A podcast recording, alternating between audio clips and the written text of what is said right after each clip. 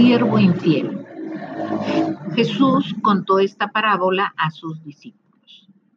Había un hombre rico que tenía un mayordomo y fueron a decirle que éste le estaba malgastando sus bienes.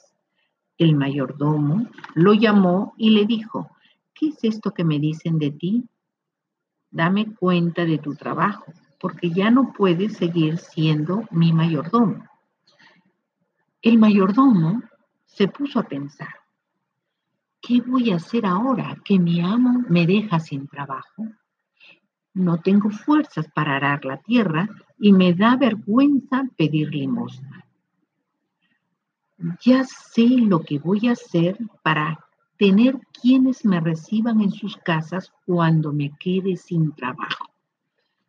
Llamó entonces uno por uno a los que le debían algo a su amo y les rebajó la deuda. El amo reconoció que el mal mayordomo había sido sagaz en su manera de hacer las cosas.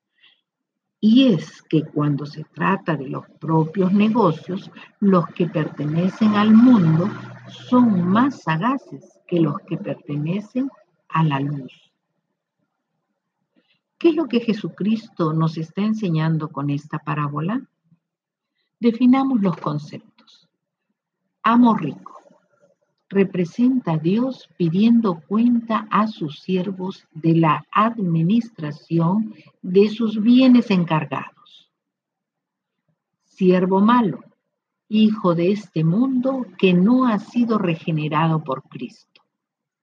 Hijos de luz, hijos de Dios regenerados por Cristo y convertidos en siervos de Dios. Sagacidad es la habilidad mental para lo difícil y confuso, naturaleza intuitiva, sutil, maliciosa, astuta, pícara.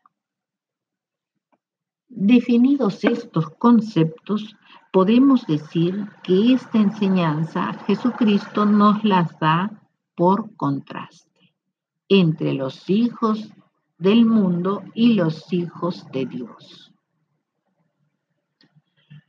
Primero, los hijos de este mundo son sagaces porque piensan en su futuro, se dan cuenta del peligro y se apresuran a hacer arreglos. Mientras que los hijos de luz no piensan en su futuro eterno y no se dan cuenta del peligro que corren cada día si son llamados a dar cuenta a su Creador. Viven tranquilos y confiados. Segundo, los hijos de este mundo tratan de asegurar sus intereses de acuerdo a los principios vigentes de este sistema del mundo corrupto mientras que los hijos de luz se confunden y tratan de conseguir lo que quieren sin pedírselo a Dios. Y si se lo piden, no lo reciben porque lo piden mal, pues lo quieren gastar en sus placeres.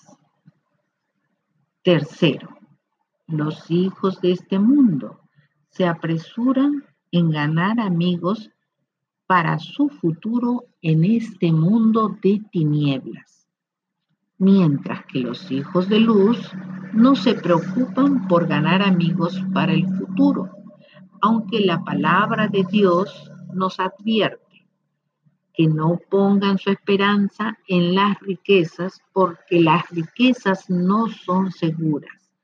Antes bien, pongan la esperanza en Dios el cual nos da todas las cosas con abundancia y para nuestro provecho. Mándales que se hagan el, que hagan el bien y se hagan ricos en buenas obras y estén dispuestos a dar y compartir lo que tienen.